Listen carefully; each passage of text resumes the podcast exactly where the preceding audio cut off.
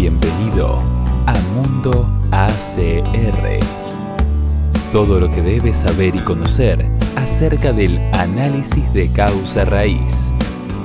En este espacio, el ingeniero Augusto Constantino nos conduce en el conocimiento de las prácticas y las habilidades del análisis de causa raíz. Lo invitamos a compartir nuevas experiencias.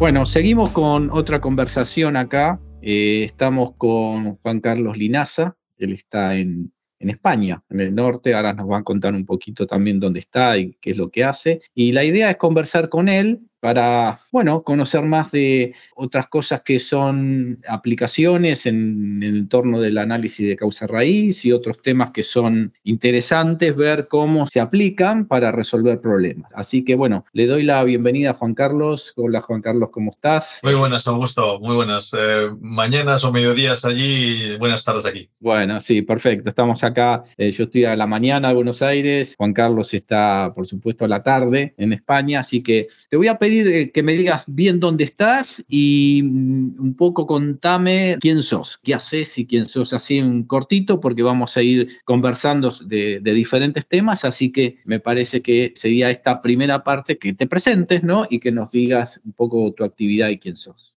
Pues sí, mira, yo eh, soy de Santurchi, es, un, es un pueblecito que está al lado de, Bilbao, estamos en el puerto de Bilbao y bueno, pues me dedico a la, a la ingeniería forense. Llevo pues, desde, desde el siglo pasado ya con, con el tema del análisis de incendios y explosiones. Casi 25 años ya eh, trabajando en esto y, y, profesionalmente pues, pues aproximadamente unos 20. Y bueno, pues básicamente lo que hago es eh, análisis de, de, incendios y explosiones, fallos de catastróficos de maquinaria, instalaciones, accidentes eh, laborales. Suelo decir que menos accidentes de tráfico, casi casi hago de todo. Y todo está orientado a los fallos catastróficos o, o, el, o el, fallo de, de instalaciones y sus, y sus, efectos. Perfecto, buenísimo. Interesante, ¿no? Porque eso de lo que es la ingeniería forense, el nombre, ¿no? También es un tema que eh, muchas veces eh, lo de forense y eso, y bueno, yo lo he comentado con algunos colegas y bueno, eh, impacta un poco el nombre, ¿no? Ingeniería forense. Pero contamos un poquito más en detalle qué es la ingeniería forense. Bien, o sea, a ver si podemos entender mejor el que nos escucha, en saber un poquito. Sí, bueno, el, aquí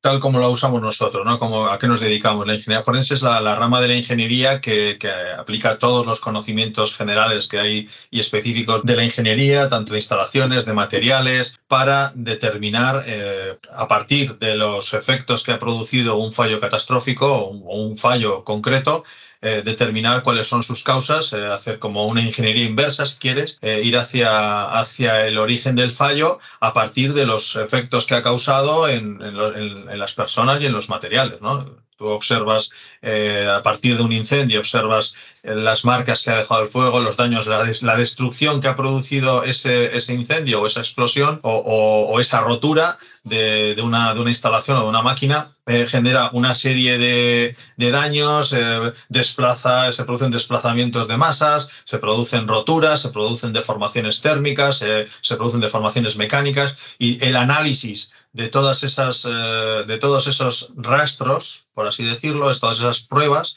nos llevan a, determinar qué es lo que ha podido ocurrir, ¿no? en, función de, de, cuáles sean las, las peticiones de tu cliente, de, de, cuál sea su problema. A veces es para generar informes, de, para hacer reclamaciones en el ámbito de, la, lo punitivo, ¿no? en, tanto en civil como en penal, o para el análisis causal para eliminar recurrencias. Depende de lo que necesite el cliente, pero es toda esa, todo ese conocimiento ingenieril que, es necesario para poder analizar eh, las marcas, pruebas, eh, todos los, los eh, testimonios que se puedan recabar para, para determinar qué es lo que ha podido ocurrir. ¿no? ¿Y por qué? ¿Por qué es lo que se ha roto y por qué? Bien, bien. O sea, está muy, eh, muy focalizado también, o, muy, o, o se puede ver que eh, el estudio de los materiales, ¿no? De, la, de las roturas, de las cosas que pasaron, ¿no? De esa parte de investigación de técnica o de laboratorio, ¿no? Tenemos que, muchas veces tenemos que trabajar en colaboración, no lo puede hacer un solo ingeniero, tenemos que trabajar en equipos eh, multidisciplinares porque tienes que hacer análisis eh, muy diferentes. Muchas veces tenemos que llevar partes de, las instalaciones a analizar para ver que si se ha roto por, pues por, fatiga, si se ha roto por, por, estrés térmico, cuáles han sido las, las posibles causas, ¿no? Y eso forma parte también de esa ingeniería forense, pero que realizan los laboratorios, más allá de nuestro, de nuestro conocimiento. ¿no? Tú al final vas, a medida que vas profundizando en, las causas, se requieren nuevos análisis y, más específicos o más profundos. ¿no? Entonces, de hecho, incluso estamos ya en el, analizando el ámbito del comportamiento de las personas, ¿no? dentro de, los nexos causales, las, las causas raíz muchas veces eh, eh, hay que analizar el porqué de ciertos comportamientos, porque llegas a un punto de una instalación que se ha roto, pero como interviene el, factor humano en muchos, en muchos casos, tienes que intentar analizar por qué se han producido ciertos comportamientos y no otros. ¿no? Ya es casi, casi yo ya llevo no sé cuántos años ya eh, releyendo por ahí libros de, psicología y de sociología para, poder entender un poco el, el, cerebro humano y el comportamiento humano en, en los fallos catastróficos. Claro, sí, eso, eso es muy, eh, digamos, en toda la investigación, yo también compartiendo algunas investigaciones también, el, bueno, el factor humano eh, es relevante en todo sentido, ¿no? En todo tipo de, de este tipo, por ejemplo, de incidentes, accidentes o explosiones, como cuentas. Ahora, le, esto, digamos, hay una especialización, hay una carrera, hay algo que se estudia aparte, digamos, de, de la ingeniería, ¿no? Porque creo que se basa en eso. No, en principio, vamos, yo, yo soy ingeniero eléctrico. Mi, mi, titulación es eh, Ingeniería Técnica Industrial eh, Eléctrica en Electrónica Industrial y no soy, o sea, no tengo el, como título, no existe el título de ingeniero forense, ¿no? O sea, hay másteres eh, para, para, de investigación de incendios y explosiones, hay distintos ámbitos de, de estudio, pero como tal no, no existe la, el título de, grado en ingeniería forense, por lo menos yo no lo conozco. Eh, no sé si es de reciente, si es de reciente creación, igual estoy equivocado, ¿no? Pero, pero que yo sepa en España no existe. Bien. ¿Y cómo intervenís, por ejemplo, cuando pasa algo, cuando hay un incidente, una explosión, algo? ¿Cómo es la intervención de esa? ¿Cómo compartís con otros especialistas eh, la investigación y cómo se arma una investigación de este tipo?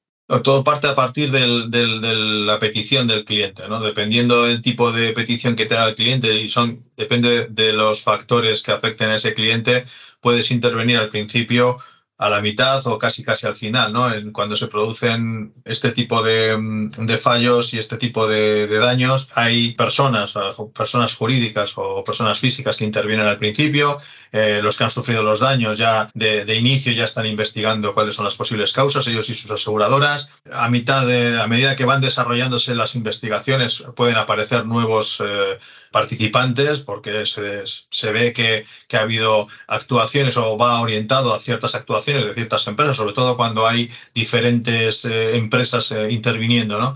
Y cuando hay pues, problemas de mantenimiento, eh, al final los fallos, un fallo, se, una máquina o una, una, instalación puede fallar por razones de fabricación, de montaje, de instalación, de mantenimiento o de uso. Entonces, mm. todos esos, todas esas áreas en las que puede fallar la, instalación la, o la máquina y, generar un, un, hecho, un, un evento catastrófico, pues están afectados por distintas eh, entidades, distintas personas físicas y jurídicas.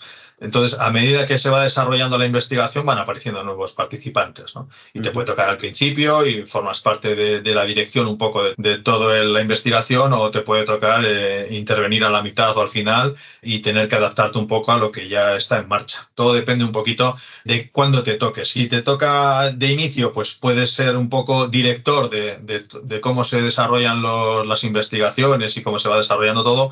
A mitad de trabajo, pues puedes participar y, se, escuchará tu voz, pero si te puede tocar al final de todo, cuando después de, meses de, investigación se determina que hay una responsabilidad de, cierta, de cierto cliente y te avisa ese cliente porque, porque le han señalado. Y dice, ahora me tengo que defender. Yo hasta ahora no tenía constancia de este, de este evento, de este siniestro y pues como consecuencia de las investigaciones, otros técnicos han determinado que tengo cierto grado de responsabilidad y tengo que ver si es verdad o no es verdad, me tengo que defender y entonces intervienes al final del todo casi casi como un poco como analista o como revisionista ¿no? de, lo que han hecho otros compañeros, ¿no? otros, otros técnicos, otros ingenieros forenses que están por ahí trabajando como tú. Bien, y digamos, o sea, que interviene una cantidad, eh, intervenís en, una, entre una, en un equipo, ¿no? O sea, que tú mucha, muchas vinculaciones con diferentes cosas. También están incluidos los, como veo que son diferentes tipos de accidentes o incidentes, también eh, carreras o dedicaciones a lo que es lo automovilístico, ¿no?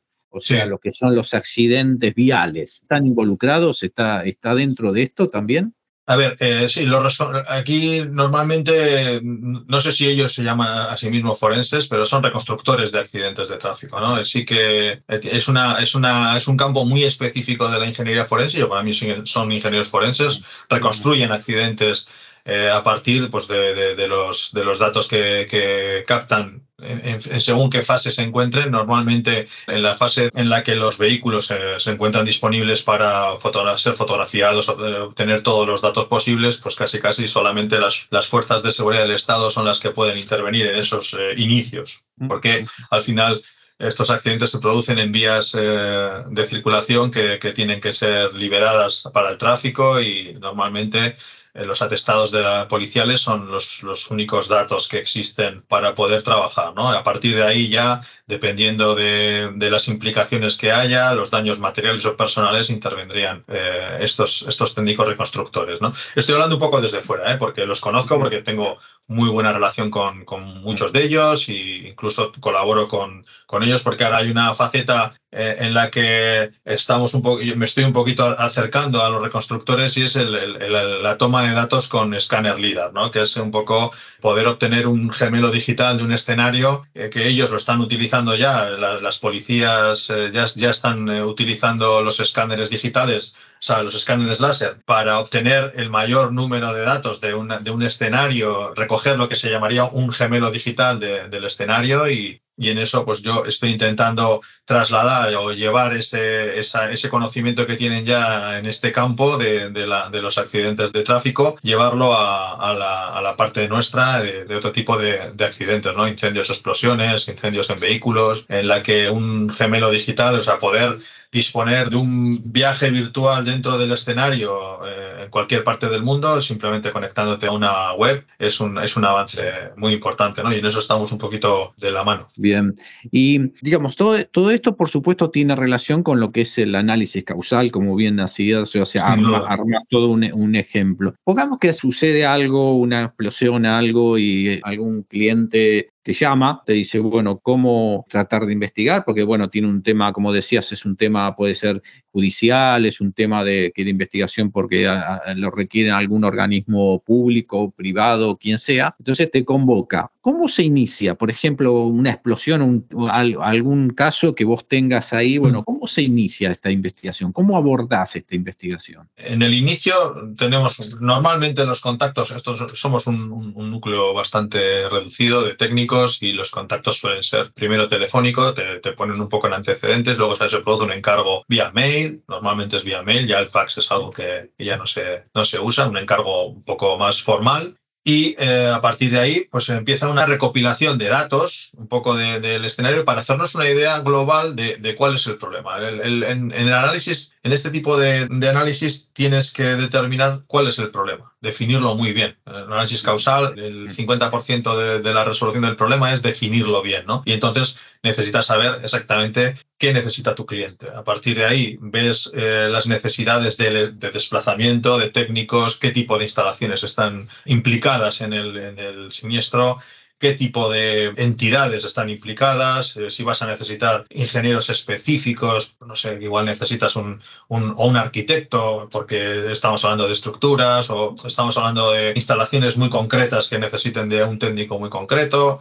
Entonces, dependiendo de eso, vas, vas, definiendo un poco tu equipo. Defines las necesidades y se programa una primera toma de, de, datos en la que tienes que definir qué datos vas a tomar primero y, normalmente decidimos tomar primero los datos que son más fáciles de, de, perderse, ¿no? Como son pues, la toma de contacto con los testigos o, las entrevistas telefónicas con los implicados para de, definir bien qué nos vamos a encontrar. Todo eso eh, lo hacemos lo primero. Luego se hace una, una inspección eh, ocular del escenario donde vas analizando, pues eso, qué tipo de problema te vas a encontrar, qué pruebas, si hay que analizar si hacen falta laboratorios, lo vas viendo sobre, sobre la marcha. Pero bueno, básicamente es un poco eso. Primero el contacto con el cliente, una breve entrevista con el cliente que te va a definir exactamente cuáles son sus requerimientos, sus necesidades. A partir de ahí defines el problema con la visión del, del cliente. A veces el cliente quiere una cosa y, tú ves que hace falta otra y se lo explicas y, cambia eh, sus, sus, requerimientos a, un poco por, por orientación nuestra. ¿no? Entonces defines cuál es el problema y eh, defines las necesidades que va a requerir de toma de datos, de análisis, eso es eh, inicialmente.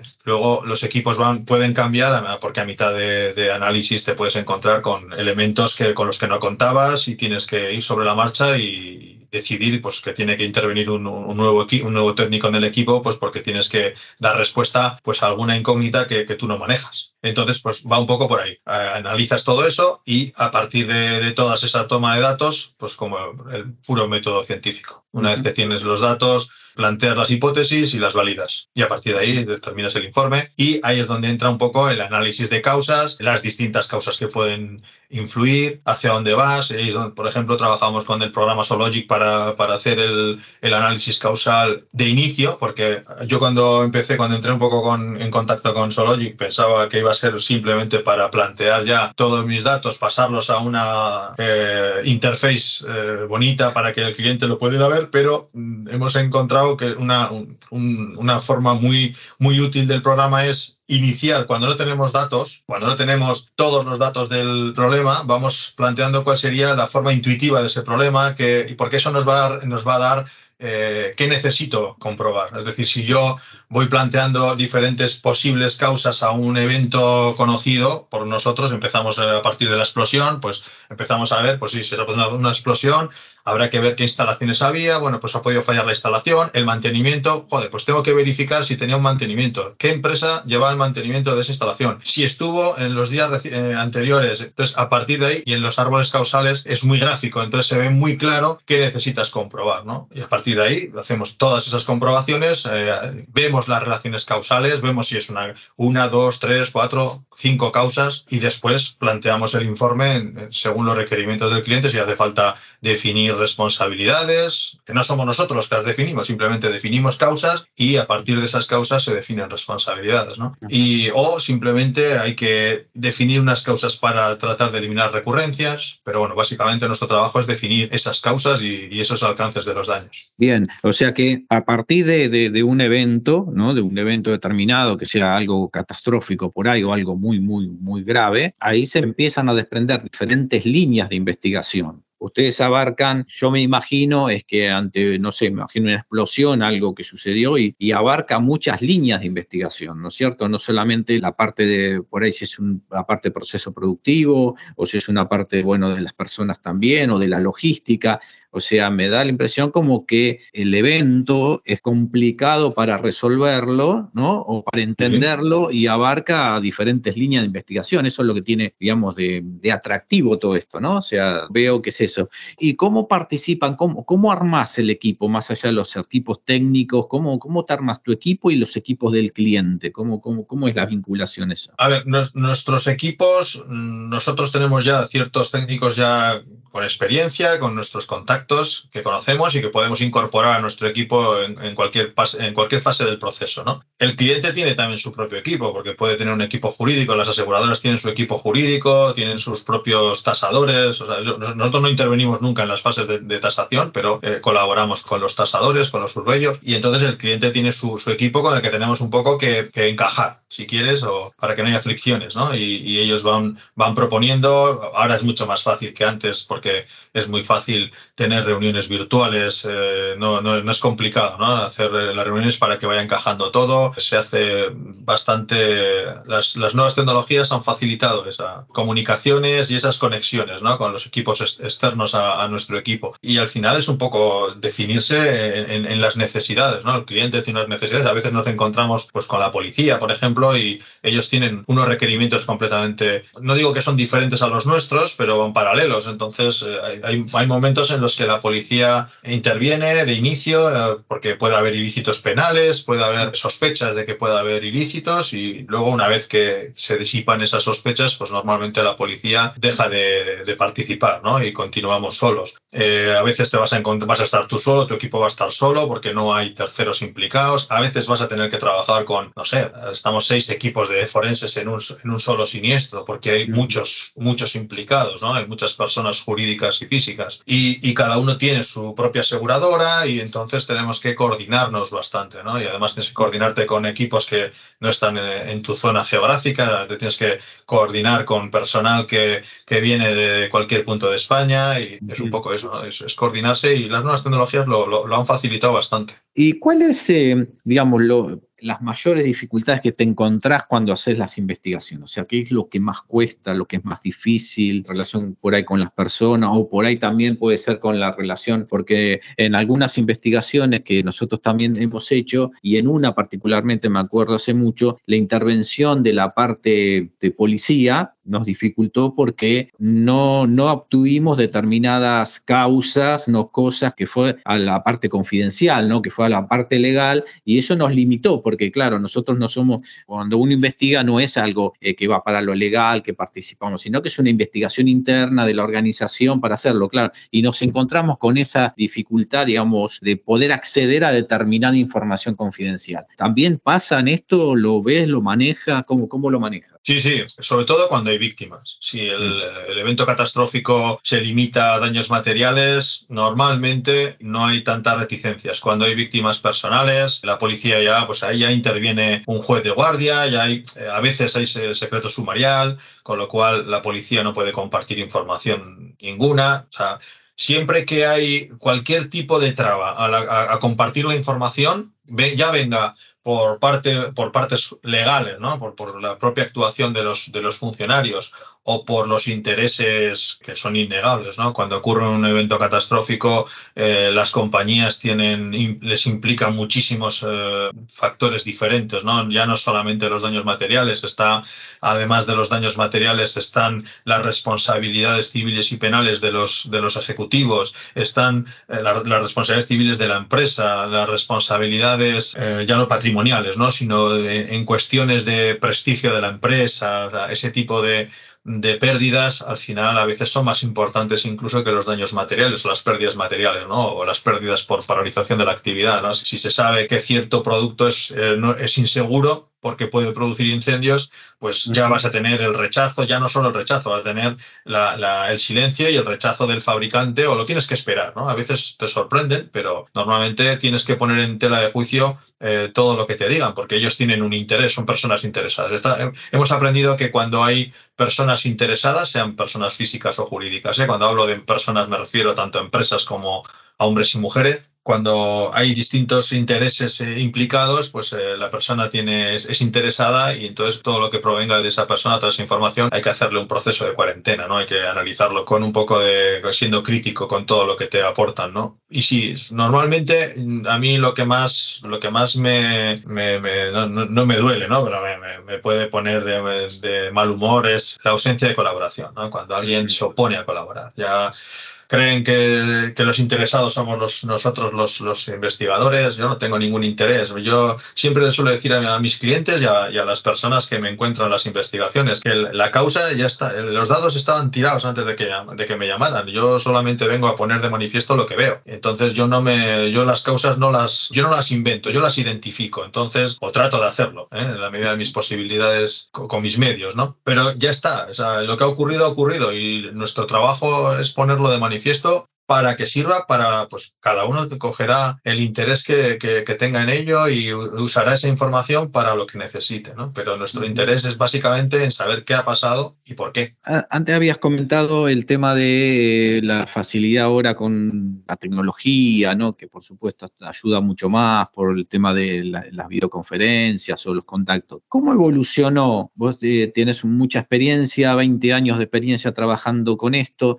¿Cómo evolucionó eh, tu tu tarea, ¿no? las posibilidades de, conseguir mejor información o las posibilidades de llegar a mejores resultados en el tiempo, o sea, cuando empezaste y ahora, haciendo esa comparación, porque pues en el medio de todo esto tenemos internet, tenemos inteligencia artificial y tenemos un montón de cosas, entonces yo creo que está impactando mucho en lo que es el análisis de causa raíz, por supuesto, en la investigación, pero quiero que me cuentes vos, digamos, cómo impactó en tu actividad en estos últimos años.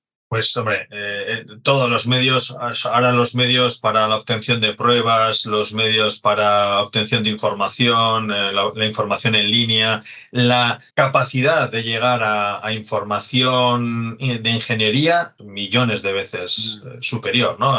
Yo empecé cuando las fotos se revelaban en papel. Estamos hablando que yo ahora de un escenario me puedo llevar entre, no sé, el escenario más sencillo pueden ser 300 fotos y el escenario más complicado pues no sé, creo que llevo por ahí del orden de 12 gigas en fotos, ¿no? Estamos hablando de no sé, del orden de, de 2.000 fotos, por ejemplo, ¿no? 1.500 fotos de un escenario en diferentes fases del, proceso, ¿no? Eso era impensable cuando revelabas en papel, ¿no? Ya tienes muchas más posibilidades en ese sentido, ¿no? Eh, ya no tienes que pensar en nada, ¿no? Las, las, los equipos eh, ya se encargan de, tomar eh, las fotografías de forma automática. Yo ahora estoy pensando en el tema fotográfico, pero lo que te digo, ahora de, reciente incorporación a nuestro equipo está el escaneo LIDAR y eso ya no tiene nada que ver. Eso es, tú crees que cuando te vas de un escenario has tirado 800 fotos y siempre te vas con la duda de que te has dejado alguna sin tirar. Algo te has dejado sin, sin recoger, ¿no?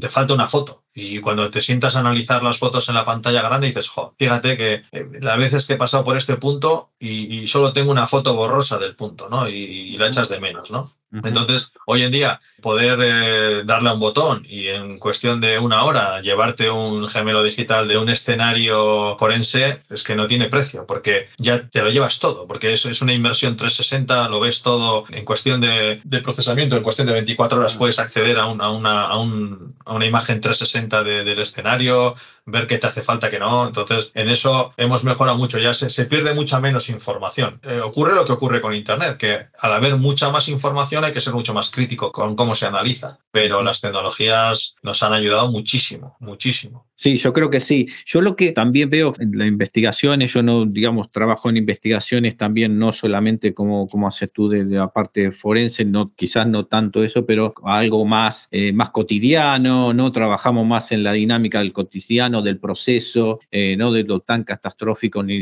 una rotura, una parada de equipo, o sea, diferentes situaciones. Pero lo que yo puedo ver, a ver cómo, cuál es tu opinión también, es que hay muchas cosas que, como dices, o sea, ahora tenemos muchas cámaras, muchos videos, mucho registro. Entonces, es como que hay muchas cosas más resueltas, ¿no? De alguna forma. O sea, yo puedo ver una secuencia de lo que pasó con una cámara que lo grabó. Entonces, puedo entender mucho más rápido. Pero yo lo que veo que ahora, o quiero saber tu opinión también, es el problema ahora digamos, la, investigación no se centra tanto en eso, en entender la secuencia básicamente, sino en todo el, otro entorno que es lo humano, la actitud, la gente, el factor X, no el factor humano, como le dicen, y está entrando en, las investigaciones muy volcadas a, la actitud también de las personas, cosa que antes era mucho más estructural o más proceso. O sea, ¿cómo, cómo lo ves desde ese punto? Estoy de acuerdo. ¿eh? Ahora tenemos, una, tenemos muchísima más información sobre, sobre cómo y por qué se producen los errores humanos. Antes se analizaba eh, el análisis de una, una causa, llegaban eh, fallo del operario y se terminaba la, la, investigación ahí, ¿no? Algo que, que, no es más que un síntoma, no es, no es, una, no es una causa, ¿no? Ahora tenemos mucho más claro cómo funciona el, el comportamiento humano en, en, industria, está mucho más implementado desde todos los factores, todo el mundo lo entiende, antes era mucho más complicado hacerle entender que un error humano de un operario pues eh, no podía considerarse la causa, que tenía que haber otras causas subyacentes en ese, a ese error, ¿no? Porque, porque si no, nunca lo vamos a poder eliminar, porque es imposible eliminar el error humano. Entonces, ese enfoque yo creo que ya está, ya lo tenemos superado, ¿no? Y, bueno, al final la ventaja de, de, poder poner de acuerdo a todo el mundo hasta donde cada uno puede y quiere, ¿eh? pero sí que es verdad que el, que el factor humano ahora se tiene mucho más en cuenta. Eh, lo que pasa es que también eh, se, utiliza mucho para zanjar eh, investigaciones. No, no, ha sido un fallo. hace un fallo. Ahora recientemente ha habido una sentencia que prácticamente le echa la culpa al, operario del, tren eh, de un accidente que hubo en Galicia hace unos años y le echa la culpa al, conductor del, tren. Hecho que, que es imposible. Si, si, si, si, a estas, si a estas alturas todo depende del piloto, pues estamos, estamos apañados. Si no podemos implementar medidas para eliminar los impactos que tienen los errores humanos, es que no hemos entendido nada. Porque los errores humanos están aquí y, se van a quedar y no hay manera de quitarlos. Nunca se pueden quitar. Ahora acabo de leer un, un artículo eh, sobre que pues resulta que hay, tienen dudas, la FAA americana tiene dudas sobre que sobre si 4.500 pilotos de, aerolíneas en Estados Unidos han mentido sobre sus patologías o sobre su estado de salud, ¿eh? tanto física como mental, ¿no? y su influencia sobre, sobre el, pilotaje. Bueno, pues es que eso es factor humano y si, y si no lo entendemos, pues, pues nunca podremos resolver este tipo de problemas. ¿no? Sí que es verdad que, que el enfoque ha cambiado bastante. Sí, y digamos, yo lo que veo, lo percibo, no sé si, bueno, en, tu opinión también, es que el, buscar al culpable o asumir la culpa ya pasó a otra instancia, ¿no? Porque las personas ya sabemos más qué pasó, las personas tienen más posibilidad de conversar, de definir cosas, o sea, no es que queda tan oculto las cosas porque evidentemente tenemos más, mucha imagen, mucha información, entonces parecería ser como que la dinámica de resolver los problemas, hay mucho más aporte ahora de las personas para participar y para tratar de saber qué pasó, ¿cierto? Sí, sí, sin duda, sin duda. Las, las, organizaciones están yendo hacia ahí, están aprendiendo, estamos aprendiendo todos, pero se han dado cuenta que si tú echas la culpa a una persona en un accidente, al final eso solo vale para, pues eso, para los procesos punitivos, ¿no? En los juzgados de lo penal o, o las responsabilidades civiles que se puedan derivar de esa culpa, ¿no? Pero no has eliminado la recurrencia de ese fallo, porque no, esa no es la causa. Hay que entender un poco también. Yo cuando vas leyendo un poco, no, no voy a decir profundizar porque estoy, no, no he rascado más que un poquito de piel, ¿no? Pero cuando vas leyendo un poco te das cuenta que cómo funciona el cerebro humano y, la necesidad de, aliviarnos, pues cuando ocurre un evento catastrófico y encuentras un culpable, pues evidentemente tú pasas a un estado de relajación brutal, ¿no? Ya he encontrado el culpable, ya está, ¿no? Entonces tendemos por sesgos, al final son, son sesgos, tendemos a buscar culpables porque es mucho más sencillo. Buscar, analizar causas es muy complejo, complicado y complejo. Entonces te lleva, te tienes que, pues bueno, lo ves en los análisis que haces, tú seguro que lo ves en tus análisis, cómo empieza a hacerse grande el árbol y cómo empieza a ramificar por todos los sitios. Pero, y, la gente se asusta de eso, y sin embargo, yo cuanto más grande es el árbol, digo, más fácil lo ves. Más, posibilidades, más causa, más, posibilidades de soluciones. Muchas más, tienes muchos más recursos para eliminar la recurrencia, ¿no? Y, y sin embargo, personas que no lo, no lo, enfocan desde ese punto de vista, lo que ven es una ya cómo aumenta la complejidad del problema, que ya hay muchos más factores implicados, muchas más personas implicadas. No, no, esto es la realidad del problema. Tú estás viendo, tú has buscado un culpable y con eso crees que lo has solucionado todo, pero no has hecho nada. Tal cual, sí, sí, por eso está involucrado, yo lo que veo bien, estoy de acuerdo contigo, tema del tema del factor humano está mucho más fluido, o sea, la gente, yo lo que pude verse, hace poquito también estuve en una, en una mina allá arriba en la altura, y con un montón de problemas que pasaban con la gente, y la gente participaba más, o sea, te quería, eh, quería saber un poco más, a pesar que le habían pasado cosas, y buscar, eh, digamos, qué es lo que pasó, pero sí estoy muy de acuerdo en eso, o sea, que los procesos de investigación, de hace muchos años atrás han tenido una vuelta muy, muy importante, ¿no? Más allá de toda la tecnología que tenemos y todo lo que el aporte, ¿no? Bien, ahora te hago una pregunta. ¿Cómo ves el tema? Tenemos ahora la inteligencia artificial en el medio dando vueltas, ¿no? O sea, el chat GPT, queremos que le, escribimos al chat GPT que nos diga qué pasó, ¿no? Esas cosas. ¿Cómo crees que va a, participar la inteligencia artificial en la parte de investigación? ¿En qué te puede ayudar o cómo vos ves que te puede aportar? Es una pregunta difícil, pero A ver, de hecho, formo parte de un equipo de, análisis que estamos eh, trabajando ahí en en un, equipo en LinkedIn de, problem solving, transformative problem solving, y una de, los, de las ideas es esa, ¿no? Cómo, cómo, nos, cómo nos influye la, la, inteligencia artificial, ¿no? Es evidente que son herramientas. Yo todavía no considero que, que, sea que nos vaya a sustituir en la parte en la parte principal que nos define como personas, como seres humanos, que es aplicar el pensamiento, ¿no? Pensar. Yo creo que todavía no es capaz de pensar, ¿vale? Es capaz de, copiar muy rápido y de encontrar muchos datos, y, ¿vale? Pero pensar esa, esa parte creativa que tiene la capacidad de crear, la capacidad de crear a partir de la nada que tiene el, el, ser humano, a partir de, de, hechos que no son conocidos con anterioridad, ¿no? Porque se basa, la inteligencia artificial se basa en lo que ya es conocido, ¿no? Pero a partir de lo, de lo que no es conocido, pues eh, ahí no nos van a sustituir. Eh, dentro de la ingeniería forense, pues habrá, habrá muchos campos en los que te van a ayudar, es decir, cuando le, solicites eh, que te haga un resumen de, de, no sé, es que estoy pensando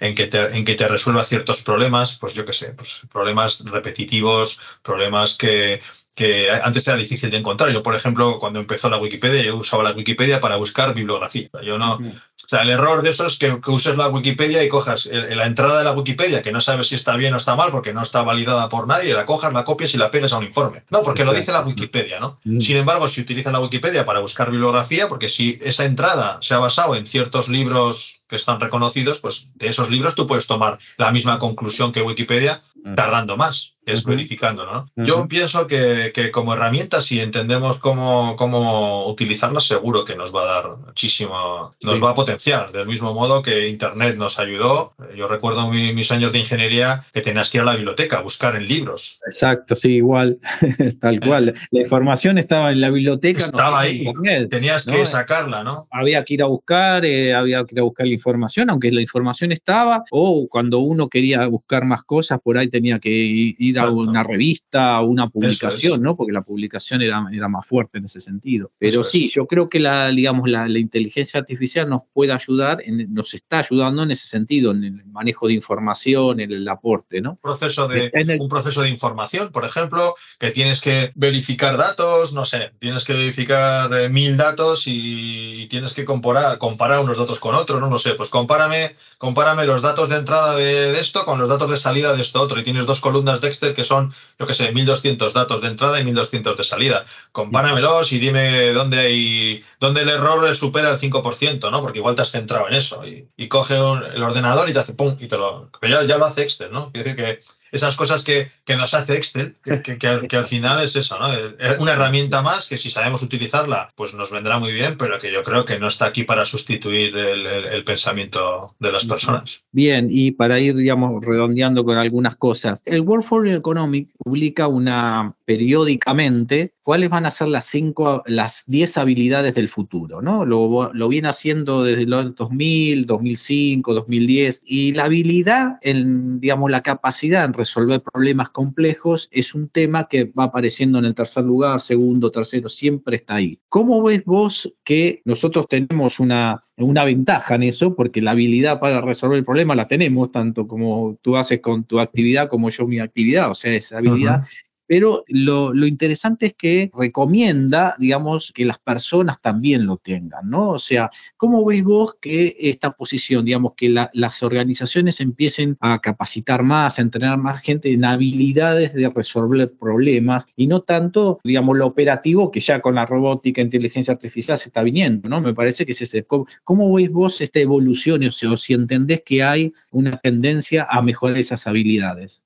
Sí, sin duda. Sin duda, yo creo que las, las entidades están, las empresas están dando cuenta que esa parte no se la va a poder cubrir eh, ninguna, ninguna máquina. Necesitan, eh, en, el día a día de las empresas, desde el punto de vista táctico como estratégico, eh, se necesita gente capaz de resolver problemas. Entonces, es, es, una habilidad, es una habilidad que se puede desarrollar, no se puede, se puede entrenar y por tanto, porque hay, hay métodos, hay métodos para analizar. Al final el, el problem solving te, te, enseña pues cómo plantear los problemas, cómo, cómo definir eh, las herramientas que vas a usar, las herramientas y los equipos que vas a usar, qué tipo de, cómo vas a, a, detectar los problemas, dónde tienes que buscar la información, cómo te lleva al pensamiento crítico, que, es, que, va, que va siempre parejo con el, con el problem solving, que es, es, una, es una habilidad que, que necesitas, que no puede ser innata, pero se desarrolla con el entrenamiento, ¿no? Que es que busques información y que la busques de buena calidad, que aprendas a filtrarla. Entonces, a partir de ahí vas, eh, vas analizando la creatividad imprescindible para llegar a las soluciones. Al final, las soluciones, cada problema tiene distintas soluciones y, tienes que elegir entre ellas, porque al final vas a tener lo mismo que no hay una única causa cuando hay un evento, no hay una única solución. Por eso digo que a mí, cuando se va abriendo el, el, árbol causal y se van viendo distintos, distintos problemas, pues yo me, me, alegro porque te va dando distintas posibilidades para solucionarlo, ¿no? Y esa creatividad hay que, hay que entrenarla. Tenemos creatividad, hay muchos que tienen creatividad innata, y ahí está también la,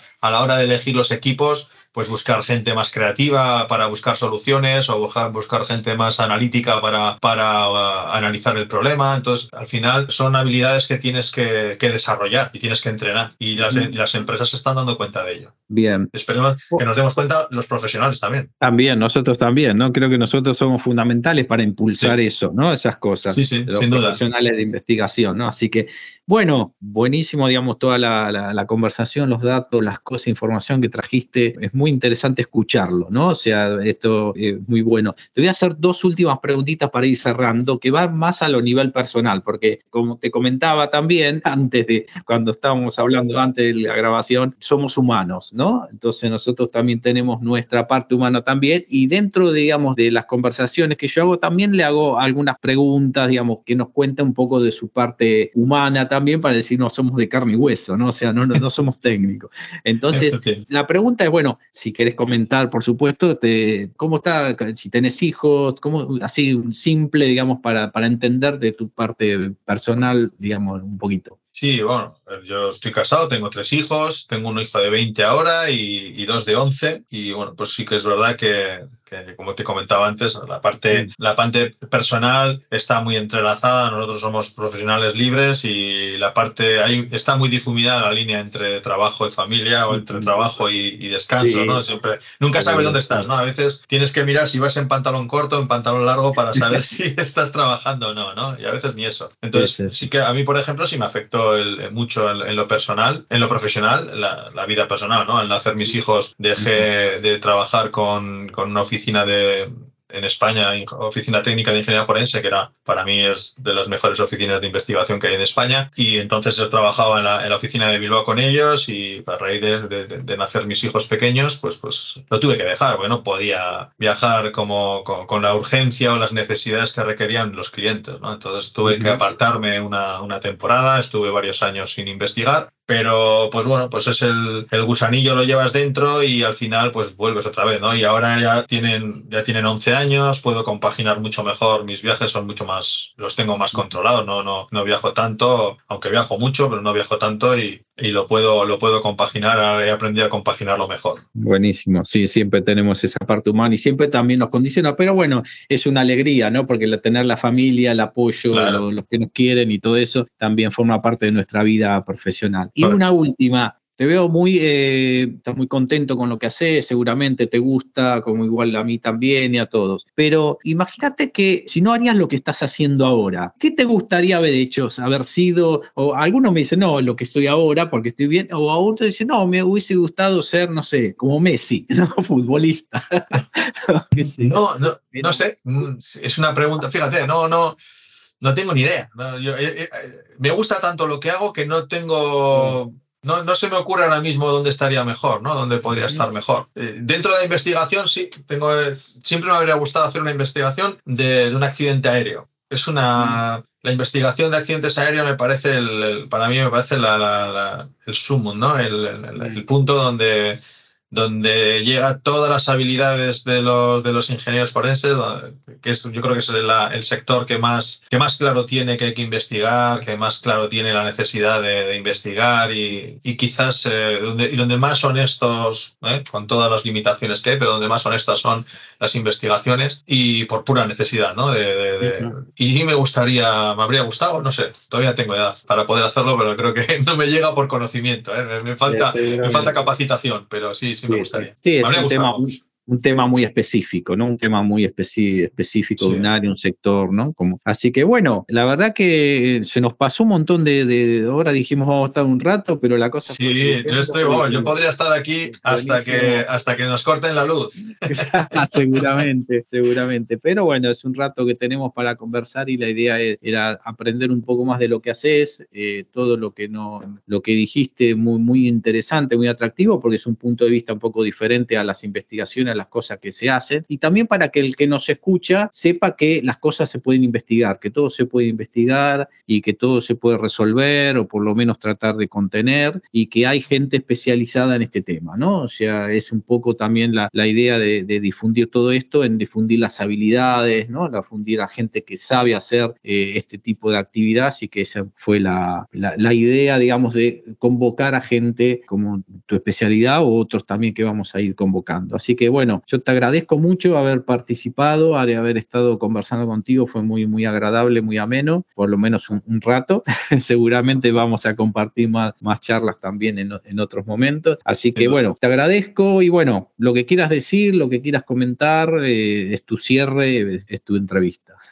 Pues no, que simplemente que he estado muy a gusto. Gracias por la invitación, Augusto. Eh, te escucho el, el, podcast hace, hace mucho tiempo y cuando en cuanto me dijiste que si, si podía participar, vamos, ni me lo pensé he estado muy cómodo, muy a gusto. Y sí, yo creo que tenemos que difundir esa, esa idea de, de tratar de, de buscar la, la, la, verdad en las causas, en, en, los eventos catastróficos, en cualquier tipo de fallo. ¿no? Y tratar de, de buscar el, el la, solucionar los problemas evitando, yo para mí la solución de un problema es evitar que vuelva a ocurrir. Y, uh -huh. y entonces, si en esa, en esa labor de difusión que estás eh, en, en, Latinoamérica, pues eh, yo te escucho desde la lejanía y, y, y veo que, que vas avanzando y estoy muy contento, muy contento de veros avanzar en, en, en, todo ese, en toda esa difusión de, de estas habilidades eh, y este conocimiento. Y te agradezco además el esfuerzo que haces por, la, por difundir el, el, el conocimiento en estos campos porque es muy, es muy importante y es muy necesario. Bueno, muchas gracias. Gracias. Conversamos con Juan Carlos, la verdad que un gusto haberlo compartido esta charla, esta conversación, esta eh, conversación tan amena. Así que bueno, lo dejamos acá y seguramente vamos a tener otros invitados que en el futuro que también nos van a traer también informaciones y cosas muy novedosas para todo lo que es este tema de la solución de problemas y el análisis de causa raíz.